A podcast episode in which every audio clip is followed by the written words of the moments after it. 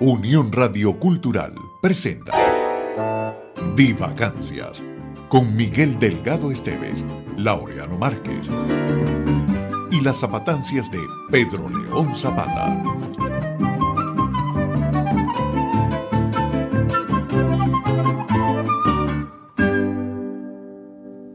Ivana Kovilka.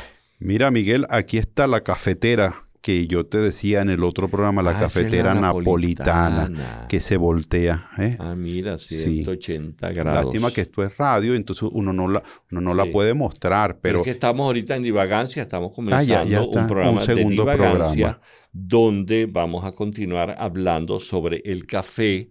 Pero yo quería, antes de entrar en, en detalle, recordar tan simpática anécdota de todas las músicas que se han escrito con el café y, la, y la, la obra de Juan Sebastián Bach, la cantata profana que se llama Cantata del Café. y es cantata profana Eh, porque es a favor de Fana. No es a, favor, no, no es religioso. Chico, por Dios, Laureano, Ah, ¿cómo se que dije una, dije una. La- las cantatas pueden ser, bueno, normalmente son religiosas. Ah, ok. ¿ok? Este, hablan de, bueno, toda la, toda la religión y estamos hablando del cristianismo. Así que me voy a poner necio. y- Así como hay cantatas, hay bailatas. Sí. Pero la cantata esta del café, Ajá. yo voy a leer otra vez esto porque me parece tan gracioso y quiero Buenísimo, compartirlo con buenísimo. ustedes. El, dar, el, el argumento de la cantata del café escrita por Juan Sebastián Bach, esta cantata profana, es el drama de un padre grosero Mm. y su hija aficionada y tenía, era muy viciosa, ah, muy cercana el vicio al café. Y el café no abandona el vicio hasta que su padre le consiga marido. Sabito. ¿Qué Si no me consigo un geo, no, no. Apunte no café. esta- no dejo apunte esta- café, sigo. Sí, entonces hay una parte donde cantan, como cantata al fin, que dice, ay, co-", traducido del alemán. Ok. Ay, cómo me gusta el dulce café, más delicioso que mil besos, más Mm. suave que el vino de moscatel. Y. Café, café, te necesito. Oh, oh, Dios. Y si alguien que quiere sola- me quiere solazar, ah, que me ofrezca café. Esa es la cantata del café de... Yo me imagino que el que se casó con esa señora tenía que tener por lo menos un, un molino de café, una greca, una cafetera napolitana, una manga para colar y una, una, una- una media, y una, una- media. una media. Para colar Una café. media. Y también, sabes que dentro de la, de la, aparte de la música, hay obras de, de- de, mm, obras de pintura. De, hay una obra de Ivana Kovilka, quien era de Eslovenia, y ese cuadro se llama La bebedora de café. ¿Qué Y es un retrato de una señora entrada en años con una taza de café en una mano y en la otra la, El platico. el platico. Claro. Es que además, en torno al café se ha construido toda una Salud, salud, salud, salud, salud. Salud, feliz café. Feliz café. En torno al café se ha construido toda una mm, parafernalia de cosas. Este, eh, las tazas de café, la porcelana, las cafeteras, eh, los cafés mismos, toda la maquinaria, por ejemplo, que han desarrollado los italianos, italianos, sí. de las distintas compañías para hacer un café eh, cremoso, con la presión de agua adecuada, con la temperatura perfecta. Y el café, tú sabes que los aromas y las, los- las bondades del café van a depender también de la, del tueste de la semilla. Mm. Hay unas, unas semillas que son tostadas excesivamente, otras que son media, tueste Mm, medio. Sí. Hay diferentes grados. Y hay gente que está así. tostada, tostada. No, totalmente. Ese- pero ese- aquí en es este otra caso cosa. hay grados de, de de tueste. O sea, hay unos que están tostados completamente. Sí, sí. Pero yo te voy a contar una historia Ajá. que tú no conoces de mí, que está vinculada al café. Más tuya. Mía. Yo nací, En esta ribera del Arauca, vibrador. lamentablemente, en la otra ribera del Arauca Vibrador. Yo nací en la isla de Tenerife. Mi papá era un típico inmigrante. Mi papá estaba en Venezuela y yo nací allá. No me pidan más explicaciones, pero eso tiene su explicación. Este, y No- entonces. no.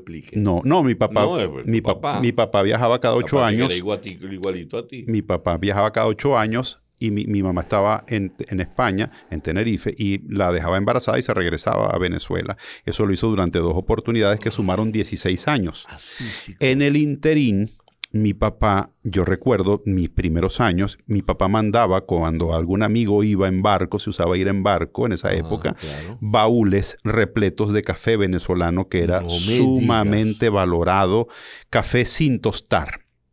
Sí, café la verde. semilla, La pues, se- la sí, semilla. ya el, grano de café sin el... Ya fermentado. Sí, ya, ya listo para el consumo, solo faltaba tostarlo. Yo recuerdo ver a mi mamá tostando café y mi papá en el baúl de café iba poniendo cosas. O sea, el café lo ponía suelto, pues así, lo sacaba del saco donde venía- y lo ponía así regado en el, en el baúl. Y entonces Ajá. iba metiendo, por ejemplo, cosas que no tenía mi mamá, vasos de cristal, que con el, el café le servía de amortiguación Como anime. como Amortiguador. amortiguaba, amortiguador, Sí, sí. amortiguamiento y no se rompían. Y mandaba también juguetes, alguna cosa para nosotros. Mandaba una bebida achocolatada muy famosa, que no voy a hacer publicidad, pero que traía un niño desnudo en Ajá. la lata. Ah, esa es la que le gusta a Claudio Ah, Nazoa. eh, la que le gusta a Claudio Nazoa. Y entonces, esa, eh, em, todas esas cosas, yo las conocí de bebé antes de, bueno, tenía 3, 4, 5, 6 años antes de venir a Venezuela. Y entonces, lo curioso de todo esto es que yo decía, esto tiene que ser maravilloso, un país de donde viene todo esto. Y ese fue mi primer amor hacia Venezuela antes de venir. Qué bonito. Y entonces eh, está asociado al café porque yo, yo recuerdo ver a mi mamá tostándolo y yo la ayudaba a molerlo. Y además repartíamos café por todo el pueblo, porque imagínate, un baúl de café eran como 40, 50 kilos de café. Y entonces eso se repartía entre la gente del pueblo que valoraba muchísimo el café venido de Venezuela. Entonces yo te propongo que hablemos también en este programa de la historia del café en Venezuela y de la importancia que ha tenido el café en nuestra forma de ser colectiva. que tú has dicho lo de moler el café y yo te conté en el programa anterior que esa técnica de, de tostar el café con azúcar Ajá. es un invento de los españoles y se llama torrefacto. Torrefacto. Es la, el tostar el café con azúcar Ajá. y luego molerlo y luego extraer el- Oh. hacer la infusión. Claro, que ya viene con su dulce incorporado. Exactamente. Y que te conté en el programa anterior que el café allá en mi pueblo, en Calabozo, lo tostaban en, en el fogón Ajá. con, Con papelón. en una- un caldero muy grande con papelón. Ah. El papelón derretía un poquito y Sí, se le sí. pegaba. Y yo me acuerdo que mi hermano Raúl y yo agarrábamos de esos granitos y entonces nos los metíamos. Mm, Claro, tenía no, o sea, el dulzorcito. Claro, claro. Como esos, esos chocolates que hay de café que traen el granito de café. Exactamente. Oh, eso es muy, muy rico. Una maravilla. Mira, sí. yo tengo aquí Ajá. que el cultivo, eh, yo pensé que el cultivo del café en América era anterior a esta fecha, pero según los datos que yo he recabado, es en 1714 cuando empieza a cultivarse. ¿Qué pasa? Que los países En como... Venezuela, Eh, dices no, en, en- la, en, la, en la Guayana eh, holandesa y en las mm, en las provincias, en las islas francesas, porque los franceses comenzaron a tomar mucho café y entonces en. Jamaica, en Guadalupe y en Cayena sembraban el café. Ajá. Y tú sabes quiénes se ocuparon también de, de, de a expandir pues el comercio del café, los holandeses. Sí, claro, claro. Porque estaba, recuerda que tenemos la Guayana, bueno, Sí. no, pero la Guayana inglesa, Guayana holandesa, holandesa, Guayana francesa. Francesa, sí, sí, ahí estaban todos. Y ahí cultivaron café y por supuesto, con la cercanía, ya te podrás imaginar que por el Orinoco, por la desembocadura del. Orinoco, comienzan, a- porque claro, ¿qué pasa? Esto, esto es, estamos hablando de holandeses y de franceses, pero los Ajá. españoles comienzan a cultivarlo también en Santo Domingo, en Puerto Rico y en Cuba. Y de por ahí Ajá. nos viene a nosotros por el lado del Orinoco, según relata el padre Gumilla, el padre José Gumilla, un jesuita importantísimo Sí, en la sí, historia sí, de. Venezuela, que por la región del Orinoco, alrededor de 1730, empieza en las misiones religiosas el café. 1730. Sí, y comienza a cultivarse, dices el café aquí. El café, en, Vene- sí, en la, de hecho, en el se- 1741, fíjate, 30, ya 11 años Ajá. de la aparición, ya las matas tendrían que estar produciendo. Sí, sí. Dice el padre José Gumilla en sus escritos, un fruto apetecible. Y, hay- y habla de las tierras del Orinoco como tierra muy a propósito para la siembra del, del café. Entonces, indudablemente que debe haber algún tipo de estímulo Claro, por parte de los, del gobierno español. Español. Sí, para, para fomentar el, el cultivo del café. Sin duda, y una de las cosas que hicieron los españoles con el cultivo de café, al menos en, en la historia venezolana, es que exoneraron de impuestos, Ah, fomentaron el cultivo, fomentaron que se pudiera comerciar entre las colonias españolas sin Ajá. mayor intervención de la Real Hacienda y de todos esos impuestos gravosos que la colonia tenía. Y eso generó que la gente dijera, bueno, vamos a sembrar café, ya que, ya que esto es una, eso estimuló en la siembra del Pero café. claro, ya por supuesto veníamos de Europa, primero de, de los países árabes y luego llega a Venecia el café y el comercio comienza a expandirse por, toda, por todo Occidente y, por qué no decirlo, hacia Oriente también. Claro, Desde los, los comerciantes venecianos, Sí, que, eran los sí. que, que eran los grandes comerciantes. claro, del Mediterráneo. Exactamente. sí. Entonces, ese café cuando llega aquí, pero es interesante porque hay que ver, hay un café, hay una, una variedad de café que es el café arábiga Ajá. y el otro que es, bueno, el nombre lineano Cofea, Cofea Ajá. arábiga y Cofea canéfora, que es el llamado del café robusto, que es una variedad de café que eh, es, eh, tiene más, más resistencia a las enfermedades. Mm. Ese canéfora, el robusta, que se le llama también. Claro, Más yo me imagino que mientras va viajando la- el cafeto por el mundo, va tomando... Pero La- es que ha habido dramas, en, en- inclusive en la India hubo un drama en una época, yo no recuerdo, estamos hablando Y del un, y siglo un no- dracma también, que era la moneda. No, el dracma era la moneda con que, con que comerciaban. Pero este, el, en Ceilán, en lo que hoy día Ajá. Sri Lanka, hubo un, un desastre que ocurrió con las siembras de café porque les cayó un Mm. hongo. Ah, claro, similar Fueron- como el de la uva Eh, en Europa. Exactamente, y destruyó, Oh, bueno, la, sí, la siembra y fue terrible, fue para, inclusive para la economía, pero cuando el café llega a América, ¿por qué llega? Porque se convirtió en un negocio Claro. muy lucrativo. Claro, Y al ser un negocio muy lucrativo, por supuesto, había que sembrar café. claro, la Y- gente lo tomaba y, y- y claro, y se sembraba. Bueno, aquí te tengo, por ejemplo, que en, después, después de, de- del Orinoco y todo esto, al fin el café llega a Caracas. Ajá. Empieza a sembrarse, eh, bueno, por estos lados donde, donde nosotros estamos, En el Valle de Caracas. en el Valle de Caracas. Pero no quiere decir eso que no se consumiera café. no, en ya se consumía. De, pero venía, que lo traían venía de de, otros de lados. Cumaná, que también ya había sembrado. de Caripi, de- de, de- de, de Monaga, de toda esa zona que se fue extendiendo y después de Caracas. eh, al- fíjate qué curioso, porque uno, uno asocia la producción de, de café nuestra más que todo a los Andes. Sí. Y fíjate que a los Andes es el último lugar donde llegó el, café. No fue el primero. Eh, empieza del Orinoco, o sea, empieza a expandirse desde el oriente hacia el occidente. Ajá. O sea que a los Andes viene a, lleg- a llegar tardíamente, ya cerca del año mil- Ah. 1800. 1800, Sí. ya en época de... de- sí, de- ya cercano, cercanos a la cercano a la independencia. En mil, no, eh, perdón, fíjate, más tarde todavía, está 1870. Uy, según lo que Bolívar ya 40, había muerto 30, Bolívar, ya nos 40 habíamos años. separado de la Gran Colombia y ese entonces, claro, hay una diferencia entre el cultivo del café en los Andes y el cultivo del café en el resto del país. Ajá. Porque en los Andes son pequeñas haciendas que se hacen monoproductoras de café. Entonces agarran mucha fuerza. Pero las haciendas del- de la cordillera de la costa y todo, de la zona central del país, son haciendas que se, están diversificadas. O Claro. sea, que tienen café, cacao, Cacao. ganado.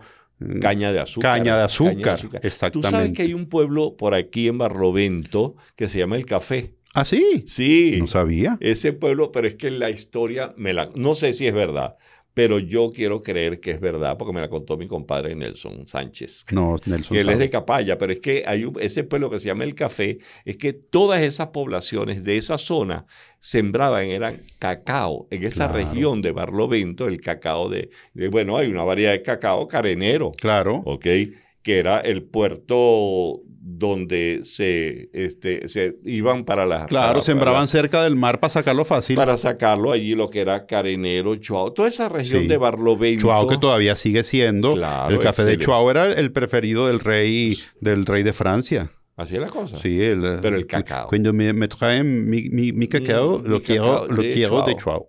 Mira, Y él sabía decir está bien. perfectamente. Perfectamente. Sí. Entonces, el, Cuando le decía, el de cacao- Chuao. Ah, bueno, hasta luego, su majestad. Estamos en divagancia, no sé si se habrán dado. Ay, de- por cierto, gracias Ah. por estar con nosotros. Entonces, pero- nosotros ni presentamos ni despedimos. No, pero es que nada. realmente nosotros lo que venimos aquí es a conversar de Sí, nuestros asuntos con ustedes de testigos. exactamente. Mira, el- ese pueblo que se llama El Café, es El que Café. como eran poblaciones donde hacían, donde sembraban cacao, y entonces llegaron unas personas Sí, pre- pretendiendo sembrar café. ok. Y entonces llegaba, la gente le decía, no, no, el café para allá. el café para allá, el café para allá. Y entonces ese- se quedó el café, ese pueblo que se llama El Café. Ah, pero de ahí viene el... eh, De ahí ah, viene el café para allá porque aquí es cacao. Qué genial, claro. Y entonces, pero lo que sí es cierto es que el cultivo del, del café en, en- en Venezuela, bueno, dijiste en 1700 y tanto, Sí, ¿no? 1700, eh, sí, el, el inicio, digámoslo así, pues a- alrededor del 1730 en el Orinoco. 1730. Y ya en ah, 30, 50 años después, 56 años después, para ser más precisos, en 1786 se hace una gran fiesta aquí en Caracas en ocasión de tomar la primera taza de café cultivado en el Valle de Caracas, porque no quiere decir que el café Claro. no se tomara aquí en, en Caracas, Claro. porque venía de otros lados, Claro. seguramente de Oriente, ¿no? Claro, tiene mucha lógica que sea en esa fecha porque eh, a Caracas empieza a llegar el café alrededor del año pues 1740, 1750.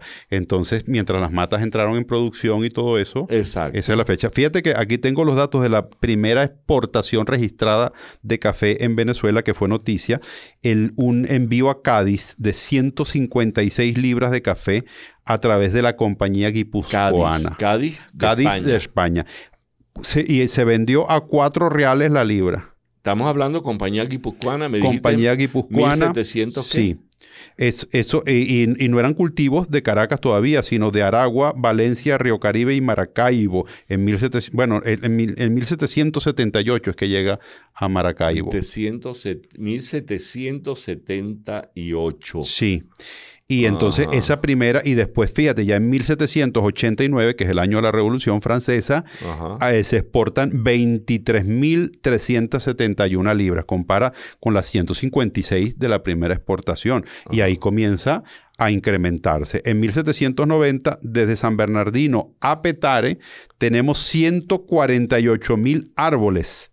En 1790. Es decir, que eso- que tú dices del café, Ah. ese café ya para 1790 estaba, estaba produciendo. Pero hay algo bien interesante, porque es que esos plantadores de café en Ajá. Caracas, yo tengo una lista de quienes eran los que estaban metidos en el negocio. Una pregunta que te voy a decir, Ah. ¿dónde se encuentra la emisora Unión Radio? ¿En qué avenida? En la calle Moedano de la Ah, Castellana. Ya sé de quién me vas a Y hablar. tú sabes quién era, quién era el, el- el personaje que era dueño de esta finca de por aquí. Ajá. El padre Moedano. Sí, señor. El padre Moedano creo que era familia del Libertador, chico. el padre Moedano, sí. Sí, El padre sí. Moedano, mira, yo estuve investigando aquí Y, al, al padre. Ajá. Él fue párroco de, o sea, él, él- él fue ordenado aquí en Caracas. Él Sí. vino de España, de, de su España natal en 1759. Lo ordenaron sacerdote y después lo nombraron párroco de Sabana Grande, Chacao, Chacaíto y Cebucán. Es decir, que es la zona donde nosotros Claro. no- nos Pero encontramos. mira, esto era un negocio de los curas. Claro, Y había uno que no era cura, pero habían varios que no eran curas, Sí. pero realmente el negocio se centró en varios sacerdotes. Había uno, hay uno quien era el presbítero, Sí. pre- presbítero, sí, ¿no? sí, O correcto. prevístero. No, no, pres- Pre- presbítero. prevísteros son los que de la vista, la vista. la previcia, la presbicia.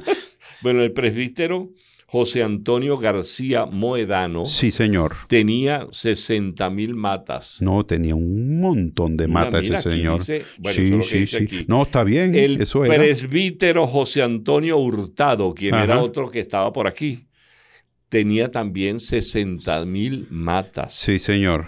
Miguel José Sanz, Sí, señor. intelectual, quien muere en la batalla de Urica. Bueno, él era, él estuvo este, en, la, en, la, en- la firma del acta de independencia y todo esto. Este, Miguel José Sanz tenía 50 mil matas de, de café. Repito, Miguel José Sanz muere en, el, muere en el año 1814 en la batalla de Urica, cuando matan también a, a, A Bo- Boves. a Bobes. Entonces, pero mira quiénes eran los caimacanes de la cuestión. No, pues esto se el extendió. presbítero Pedro Palacios y Sojo, quien era tío abuelo del libertador Simón Bolívar. Claro. Era gente de, de, de, Era gente de fortuna. mantuano, Claro, gente claro. de dinero. El padre Sojo tenía 48 mil matas y es interesante que nos detengamos un ratico aquí con el padre Sojo, porque los estudios, la, la- la escuela de Chacao de formación de músicos, eh, que era el, el, el- el- dueño de los cochinos, como decimos. El dueño de los cochinos era el padre Sojo. Y allí, en esa escuela de Chacao, en torno al oratorio San Felipe Neri, que está al lado de donde está, estaba, al lado de donde está la iglesia de Santa Teresa, allí estaba el oratorio San Felipe Neri. Pero el padre Sojo era dueño de la hacienda San Felipe, que está por los lados de la Castellana. por Claro, porque cerca. hay que decirle a nuestros oyentes que la, la ciudad de Caracas era lo que hoy llamamos nosotros la- el centro de Caracas y las manzanas cercanas. Todo lo demás eran haciendas. Eran haciendas. Es decir, Sí, el cafetal, que sigue Ah. llamándose el cafetal, Oye, ¿verdad? sigue, es, es porque ahí había café, haciendas de café. Claro. Donde está la Universidad Central de Venezuela, estaba la Hacienda Ibarra. Ibarra, sí. Eh, y bueno, Pero tenía café y caña de azúcar. y caña de azúcar y ganado. Y ganado también. Y ganado también tenían, porque estas haciendas del centro del país, a diferencia de la, de la monoproducción andina, se diversificaban. De hecho, había una cosa una, que yo estuve investigando, que en las haciendas, y esto duró hasta 1930, había un tipo de tienda 1930, época de Gómez. época de Gómez. Ajá. Claro, en la época de Gómez comienza a cambiar el país, eh, se establecen las vías de comunicación y la aparición del petróleo en nuestra economía hace que empiece el declive de nuestra economía claro, agropecuaria. claro, claro. Pero hasta el momento había una, en las haciendas, sobre todo del, del centro y del oriente del país, una tienda que se llamaba la tienda de raya. En la tienda de raya, la gente, o sea, los trabajadores de la hacienda compraban todo lo que necesitaban en esa hacienda. Mira, esa, esa tienda de raya tenía aguardiente, querosén, papelón, café, sal, carne y pescado salado, tabaco en rama, chimó, queso, manteca, velas, alpargatas, aceite de tártago, eh, sombreros, telas, hilos y algunos medicamentos. No Ah, tenía pero- horario. Pero eso era un automercado. Era un automercado moderno y la gente, claro, ellos llevaban un libro donde eh, al empleado de la hacienda le iban descontando, o sea, cuando le llegaba la hora de cobrar, le descontaban todo lo que le habían dado en la tienda. Ah, Y como eran empleados que no sabían leer ni escribir, le ponían una raya. Una raya larga valía cinco, una raya media un cuarto y así co- con el tamaño de las rayas Por eso se llama un mercado. en la tienda de la raya, que les pagaban en las haciendas con fichas y todo esto. Era la época de las fichas en las haciendas. Yo tengo una ficha en mi colección de monedas, ¿Ah, una sí? ficha de, la, de una hacienda. Entonces, esta tienda era la tienda de la raya. Que, que raya, ¿no? Que- Qué raya, ¿no? sí, Sí. pero es curioso. Pero mira, entonces, esas cosechas del Valle de Caracas están, eh, repito, las de eh, mm, el padre Sojo y la del padre Moeta- Moedano, Moedano. que era aquí, esta zona, Y Sí. que la- tú sabes cuál era la, la casa de esa hacienda, la casa central de la hacienda, donde está el centro de arte, la estancia. Ah, sí. Esa era la casa del padre Moedano, la casa del, de la, la casa de la finca, pues. ya que, que Ah, sigue estando hoy el estando centro de arte. el La- centro de arte sí, la estancia. En la avenida Francisco de Miranda. Exactamente. Sí. Y fíjate tú que ahí hay un patio de secado de café. Ah, Y entonces allí esa era la casa del padre Moedano y todo esto, bueno, todo esto era la- toda esta zona. claro. Estamos el padre Moedano, se la- estamos en la calle Moedano. Estamos en la calle Moedano de la Sí, Castellana. que yo no tenía idea de que esta calle Moedano debe su nombre al, padre, al Moedano. sí, claro. Ahora es curioso porque, fíjate, uno no tiene la imagen de, de los religiosos como, como hacendados, pues, y como gente de, de plata. Uno, uno lo- los curas que uno conoce son curas pobrecitos que trabajan Sí. siempre ayudando a la gente. No, chico, pero ellos Pero tenían sus negocios. Ellos tenían Tenían su, tenían su Sí, sí. también. No, tenían su corazonzote.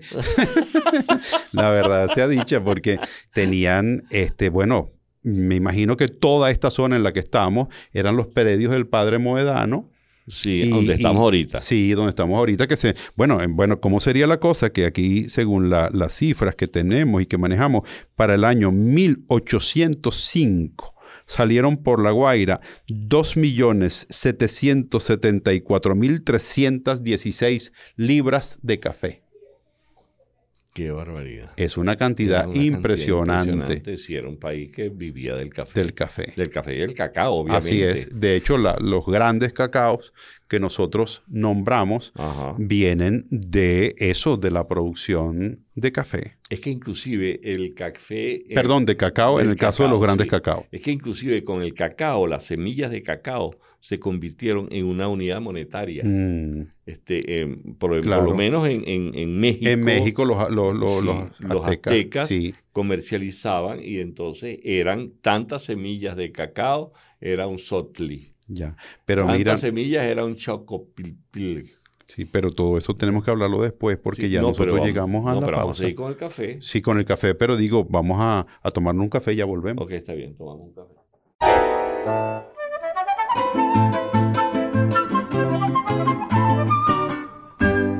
Estaba un pastor con sus ovejas y él veía que las ovejas pegaban unos brincos increíbles, Sí. también, también olímpicos, Sí, como claro, el corredor Eriquila. que tú mencionas, ¿no? Y se, pero que era una cosa que corcoveaban y daban maromas Sí. y daban saltos mortales Ajá. y saltaban y daban tres vueltas en el aire y volvían a caer paradas y no sabía a qué se debía esa alegría de sus vale. ovejas. Eso es el cuento. Sí, que tres saltos mortales y que volvían a caer para eso no dice el cuento, pero León, por favor, no sea fantasioso. Bueno, pero puede ser. Ah, bueno, está bien. Pues. Eso puede ser. Tú no sabes lo que es capaz- de lo que es capaz una oveja Y intoxicada, intoxicada por el café. Ah, era por cabra. café. Por el café. Porque entonces él vio que ellas comían una semillita roja y después de comer esa semilla era cuando les daba ese ataque. Y entonces resolvió averiguar qué se podía hacer con aquella semilla para ver si él también pegaba saltos mortales y daba tres vueltas en el aire y volvía a caer parado. Y de ahí viene el origen, según esa leyenda, de la infusión que se llama café.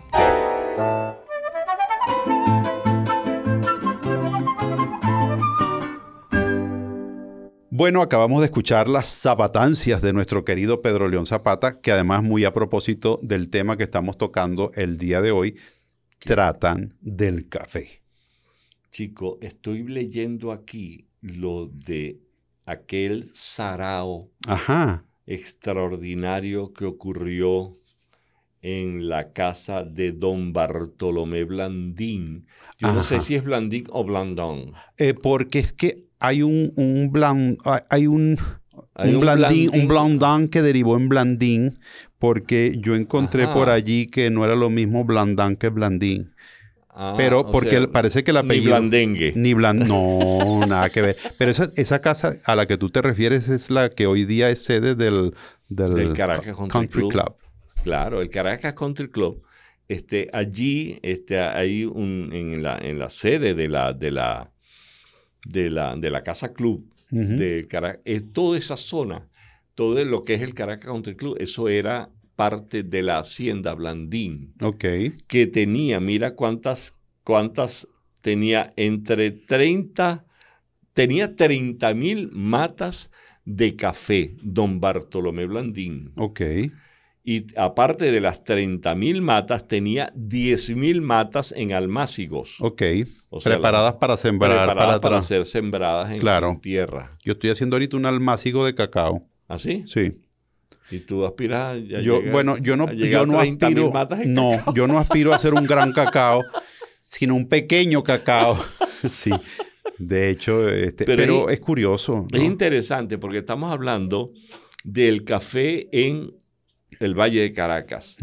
Y todas estas eh, fincas, estas haciendas que estaban aquí en este valle, eh, cultivaron el café como, como un negocio. Claro, y tú tenías ahí algo de, de Aristides Rojas sobre claro, el tema. porque es que eh, eh, se asocian don Bartolomé Blandín, quien era dueño de la, de la hacienda Blandín, que es donde está hoy día el Country Club de Caracas.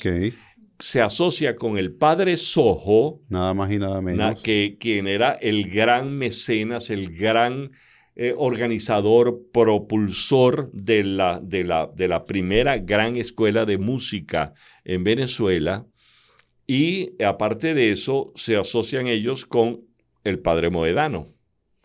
No. Sojo, Moedano y Blandín se asocian para hacer el gran sarao, la gran fiesta para celebrar la primera taza de café que se tomaron cultivada, café cultivado en el Valle de Caracas. Y yo te decía en la parte anterior del programa que el padre Sojo tiene una, una importancia extraordinaria, por- porque siendo Venezuela una capitanía general, tenía un movimiento musical mucho más importante, mucho más denso, mucho más, eh, mucho más eh, mm, de, de- de al- de más alto vuelo Mm. que el movimiento musical que tenían los virreinatos de México Mm. y de Perú. Es impresionante porque yo y leí, éramos una capitanía general. yo leí por ahí de, de gente que venía a cantar aquí a, la- a- Venezuela.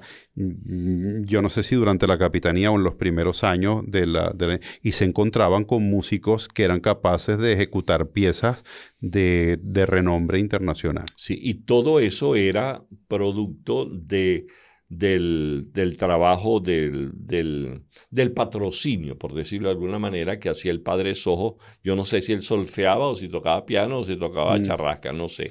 Yo no sé si Pero él tenía él- ta- él- tabla de solfeo. No, él, de- él- él debe- debía conocer este, por lo menos los, los- los teclados, ¿no?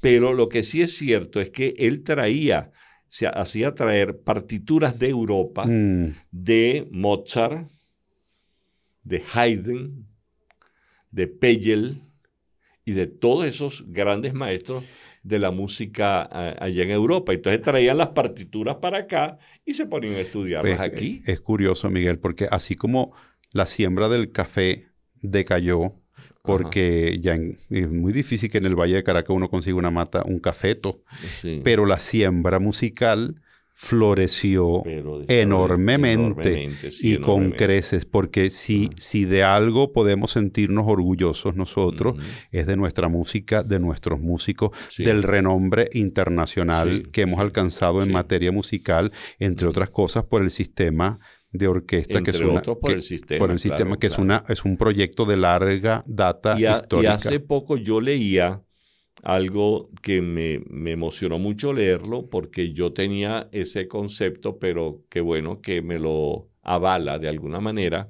Un gran músico que nació en México, era director de la Orquesta Sinfónica de Chicago y él luego falleció. Él venía manejando su avión y se dio Concha, un boche clavado y se murió. ya. Mm. Este, me refiero al maestro Eduardo Mata, quien tuvimos la suerte de Oh. conocer.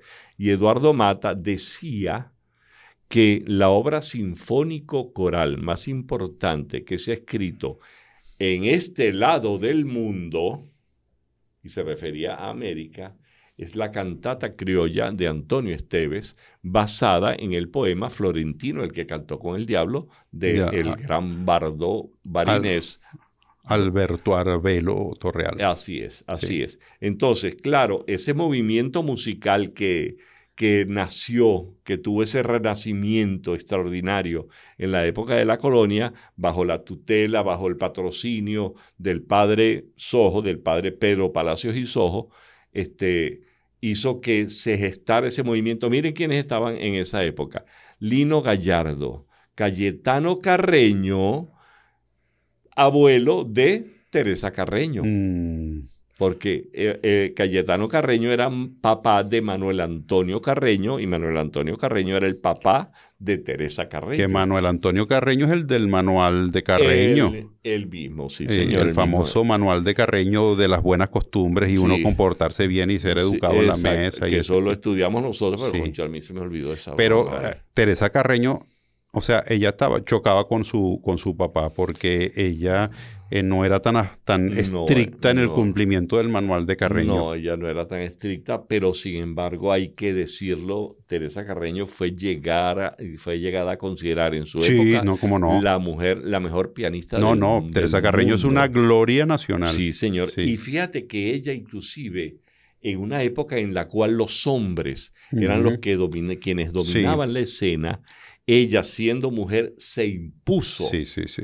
este, por sobre aquel hombrerío. Es más, hay una anécdota. A mí ella se me que- parece a Connie Méndez en el sentido de luchadora por la mujer. Es, es que es Sí, así, sí, es sí, así. sí. Son mujeres que sí, o- Sí. pero bueno, yo iba a decir una cosa, pero no, no lo voy a decir, pero eran mujeres con guáramo. Claro, con Guáramos, por Entonces, supuesto que sí. El, el caso de, de Teresa Carreño, hay una anécdota cuando ella estaba chamita y su papá Manuel Antonio la lleva a Europa y ella está tocando para, estaban ahí Eduard Grieg, estaba Brahms, wow. estaba Liszt, ¿En serio? estaban todos los, los ¿Y cómo grandototes tocando ella para ellos. ¿Qué tal? Y entonces llegó, yo no sé si fue Liz o Brahms, uno de los dos, con certeza fue uno de los dos, pero le, le dijo, algún día serás uno de, no- de los, de nosotros. ¿Qué tal? Qué machismo, pero ¡Qué machismo, pana! Claro. ¿Pero qué le pasa? sí, sí, sí. Menos mal que se me olvidó si era el hijo Brahms, no, sí, pa- pa sí, no no, echarle- mejor, mejor que no se te olvide. Pero Pero, bueno, fue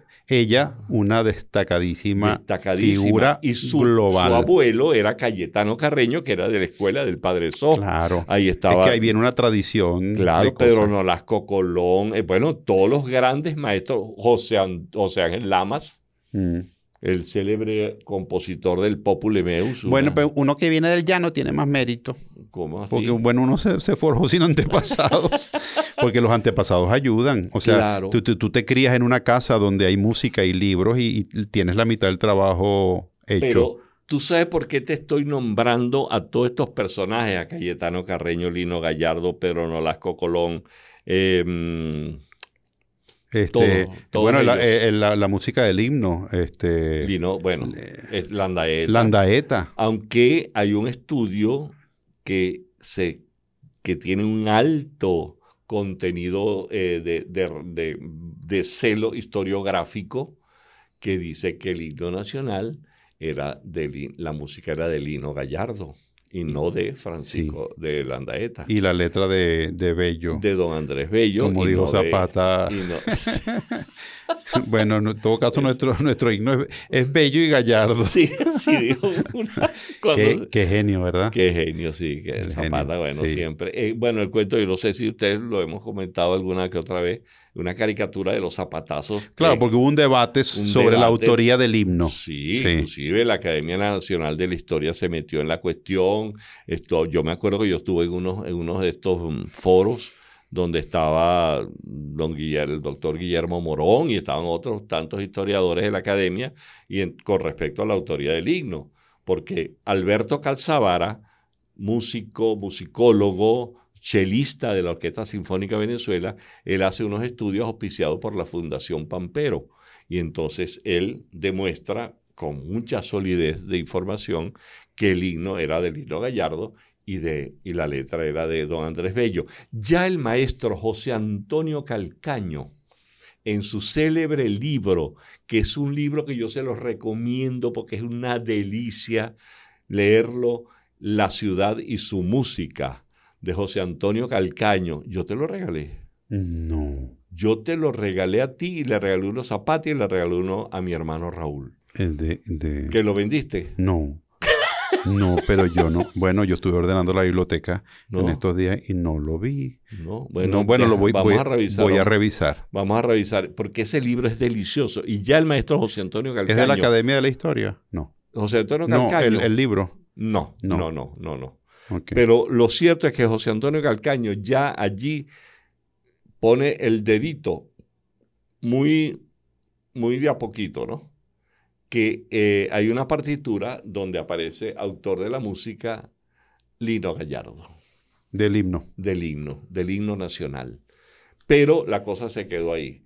Después se armó este berrinche cuando el cuento que tú te acabas de echar que Zapata hizo aquel zapatazo, dos personas hablando y decían, yo siempre dije que nuestro himno era bello y gallardo, porque el, el- Claro. el tema de la autoría. Y esto, todo esto dentro del tema del café es Ajá. porque toda esta gente que hemos nombrado se tomaba su cafecito todo Pero el que rato. fueron los músicos que tocaron en el bonche. Ah, en el bonche del café. En el bonche del café Pero de- imagínate en tú. 1786. Bolívar tenía tres añitos. Claro. Y entonces se hizo ese gran sarao allí en esta casa de don Bartolomé Blandín, en lo que es hoy día el Country Club. Allí estaba su casa. Y entonces allí se hizo la gran fiesta para celebrar en la primera, para tomar y celebrar, por supuesto, la primera taza de café cultivada En el Valle de en Caracas. el Valle de el Caracas. Valle de Caracas. ¿Y quiénes eran los músicos que tocaron? Que más fueron a matar ese tigre. Nah. Todos ellos, Todos Dino. Gallardo, Cayetano Carreño. O sea que se no- tomarían su cafecito ahí también, porque imagino que ahí harían café para media Caracas. Pero tú has Para la media Caracas. Pero mira, pero yo, eso es algo que me llama la atención. Yo me imagino una fiesta que vayamos nosotros, Laureano. Ay, vamos a celebrar tal cosa. Y vamos a celebrar bebiendo café. Sí, no. Hoy día, o sea, el café lo tomamos mucho, pero ya no es celebración, sino de la amistad y el encuentro. Mira, el, esa cosecha que fue, eh, eh, fue hecha, mm, eh, fue del año 1786. Mm. Este, esa fiesta en casa de don Bartolomé Blandín congregó allí a lo más granado de la, de la, de la sociedad caraqueña. Y hay algo que me llamó la atención porque esa casa del Caracas Country Club, donde se hizo esa, esa celebración allí en esa, en esa zona, fue construida, fue después construido lo que es la sede del Caracas Country Club. ¿Tú sabes por qué? Por William H. Phelps. Ah, sí. Sí, El, de, señor. el, el de Radio Caracas El radio- Televisión. y Radio de, Caracas claro. Televisión, del almacén americano, Ah, de. Claro, porque esa casa supongo que es muy posterior. Esta, posterior. casa ya no es la casa colonial de la hacienda. No, no es la casa colonial. Pero esa casa, allí fue donde recibieron a un aviador muy famoso que tenía un avión que se llamaba Espíritu de San Luis. Ah, ese es Charles Limber. Exactamente. Allí, en esa casa donde, donde está ahorita la Sí, sede del sí. Caracas Country Club, allí se hizo la recepción De Limber. para... para Que fue, la homenaje- época, que fue en la época de Juan Vicente Gómez, porque Limber aterrizó en Maracay. Claro. eh, claro. Y después me imagino que se vino para Caracas. a- Exac- a- exactamente. porque él iba a ir para Guárico y, y Gómez le dijo, no, usted no, se va, no siga volando, se me va va. por tierra. Le dijo, se me va Sí, por tierra, queda más tranquilo. ¿y ¿Por qué? Yo no sé por qué él iba a ir para Guárico en el avión. Y, ¿Sería y que iba para Calabozo? No, yo no sé, pero él le dijo, no, usted para allá no me va, no se me va volando. le dijo, uy. Porque además, bueno, en los morros de San Juan están también las antenas y todo eso. o sea Claro, que claro, claro, eh, ya claro. eso viene de esa época. Sí, claro. eso Sí, la pero- época de Gómez. Pero es curioso, entonces en esa casa estuvo Limber. Sí, señor. En esa Sí. casa estuvo Limber. Y antes, en esa, hay, hay una, un anexo allí que tiene una placa donde dice que allí se hizo el gran sarao, la gran fiesta de, el, de lo de la café. primera taza de café que se, que se tomaron aquí, café cultivado en el Valle de Caracas. Y era café de las haciendas de el padre Sojo, del padre Moedano y de don Bartolomé Blandín. Y esa crónica está escrita, que tú me dijiste antes, Aristides Rojas. don Aristides Rojas, quien entonces era cronista de Caracas. Ya. Bueno, entonces no, no estoy hablando de la época de la colonia, porque Aristides Rojas es del siglo XX, pero es, eh, bueno, siglo XIX, siglo XX. Pero don Aristides Rojas escribe esa crónica de la primera, siendo cronista de Caracas, eh, la esa crónica que se llama La primera taza de café en el Valle de Caracas, del Valle de Caracas. Claro, de café autóctono. Exactamente. Entonces, esa, es interesante eso que se haya hecho una gran fiesta con lo más, los más importantes músicos de, eh, de la época, que fueron los que fueron los que vinieron a celebrar esta. Bueno, o sea, eso significa que desde tiempos históricos nosotros nos mascamos para una pa, pa un sarao. pues sí, es verdad. Ah, pues, café, dale. Dale. Es, es el café. Pero bueno, y lamentablemente el cultivo del café en, en nuestro país decayó. No, no, o sea, des- después de ese, ese extraordinario éxito que tuvo, ese pico, altísimo, altísimo. En, en- en la colonia y, en la- y- y después de la independencia. Sí. Y un café muy apreciado, ¿sabes? Sí, cómo por, no. su- por sus bondades. Sí, y entonces, bueno, países vecinos nos han desplazado un poco en, en ese cultivo, Sí. como el café de Colombia, que se ha hecho muy, muy famoso Sí, en sí, el mundo entero, y Colombia ha apostado mucho a su producción de café. Y el otro vecino es nuestro, Brasil, que es Brasil. que también tiene una, una gran producción. Yo no sé si en, en alguna de las Guyanas se sigue produciendo, porque bueno, como ahí también comenzó la producción, Claro. este sigue manteniendo, pero no he escuchado mucho. Pero Sé que en, en Santo Domingo, se- República Dominicana, se sigue produciendo Me imagino que café. sí, Y en Cuba también, por claro, supuesto. Claro, claro. Pero fíjate tú que aquí en el caso del- de, las, de, las, de las Guayanas, Ajá. que es, la- lo la- que es las- Guy- La lo que es hoy día- Guyana. hoy día Guyana, Guyana. que tenemos esa querella ahí con respecto a lo del Esequibo y toda esta cosa.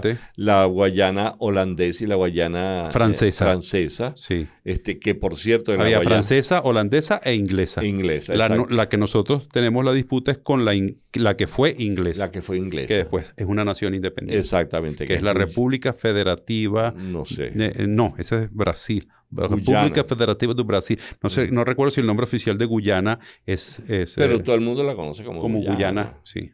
¿Ves? Entonces, pero sí es interesante que, fíjate tú que tú estás hablando de la, de la Guayana francesa y allí eh, fue donde, ¿cómo que se llama? La cárcel esa donde enviaron a, Ah, a- sí, la donde había un personaje que era es- Papillon, Henri Papillon. Charrier. Sí, sí, sí. Charrier, este, Sí. que eh, estuvo- Cierto. preso célebre allí. De esa cárcel, sí. Pero fíjate cómo se relaciona el café, porque no somos tan divagantes así como, no, como no, la todo- gente cree. No, la gente es no. que resulta que en la Guayana eh, francesa estuvo en la isla del diablo preso Henry Charrier. Y Henry Charrier, Papillon, como Sí, le señor. decían, Así es. se, se jubila. Sí. No se jubila. Ya sé por dónde. se- no, se re- se- él, se, él se escapa. Claro. Él se escapa, pero además, ¿Y pa' yo sé, yo sé por dónde tú vienes, Ajá. porque pues, viene a dar a Venezuela Ajá. y en Sabana Grande Gracias. monta el Gran Café. Exactamente. El gran café que ya no Sí. existe, ¿no? Ya no existe, el Gran Café. yo Yo, no creo sé. que, yo creo que sí, sí existe. Grande, sí existe el Gran Café. Grande Lo remodelaron. lo remodelaron. Ah, qué maravilla. Pero el Gran Café era un lugar de tertulia impresionante. Vamos Yo recuerdo vez. ahí haber tertuliado. Claro, y uno veía ahí a los vez. Creencia que el consumo de café desarrolla el espíritu crítico, favoreciendo probablemente los intercambios intelectuales Claro. entre los consumidores. Claro. Ese café de ahí, el gran café, fíjate tú, que viene a parar allí claro. un preso sí. de la Guayana francesa por donde empezó a llegar el café. Una isla de la que era dificilísimo escaparse, por cierto. eh, Por eso Sí. fue a tener papillón allá. Sí, hay una El- película que hizo Steve McQueen donde él hace de papillón. Sí, sí, sí, sí, sí, Sí. sí. Pero bueno, lo cierto es Bueno, que se nos acabó el tiempo. Qué interesante historia esto del café. Fíjate como una cosa lleva a la otra Sí, y señor. dos juntas a una tercera. Sí, y habíamos hablado desde el comienzo que el café y el cacao eran los grandes productos de, exportación que sustentaron la economía de Venezuela. Mm. Y después, cuando llegó el petróleo, rodaron. Rodaron. Pero yo, yo sigo consumiendo nuestro café, que es muy, muy bueno. Yo no lo estoy consumiendo porque se me acabó. No, también, pero digo de, en general, pero nosotros tenemos que despedir este programa. Oye, pero huele rico la taza. No, huele, huele muy bien. Aroma, el, aroma de, nuestra, de nuestro suelo. Eh, Miguel, este programa es posible porque hay mucha gente detrás de él produciendo y tomando, no café, sino tomando medidas para que el programa sea eficiente y, esté al alcance de nuestro público. Tenemos que comenzar por un equipo conformado por Isabela Iturriza. Por Inmaculada Sebastiano. Por Carlos Javier Virgües. Juan Juárez. Giancarlos Caraballo. Fernando Camacho Camachín. Lisbeth Montilla y todo el equipo de Mundo UR. También puedes seguir la transmisión en vivo en www.mundour.com. Y nos puede seguir en las redes, eh, arroba mundo UR web y arroba radio escuela UR. Sigue tú. Bueno, ya, y nos pueden escuchar en la plataforma Spotify. Five. Five. no de cinco, no, no. Bueno, hasta el próximo programa. Hasta las próximas divagancias. Unión Radio Cultural presentó Divagancias con Miguel Delgado Esteves, Laureano Márquez y las zapatancias de Pedro León Zapata.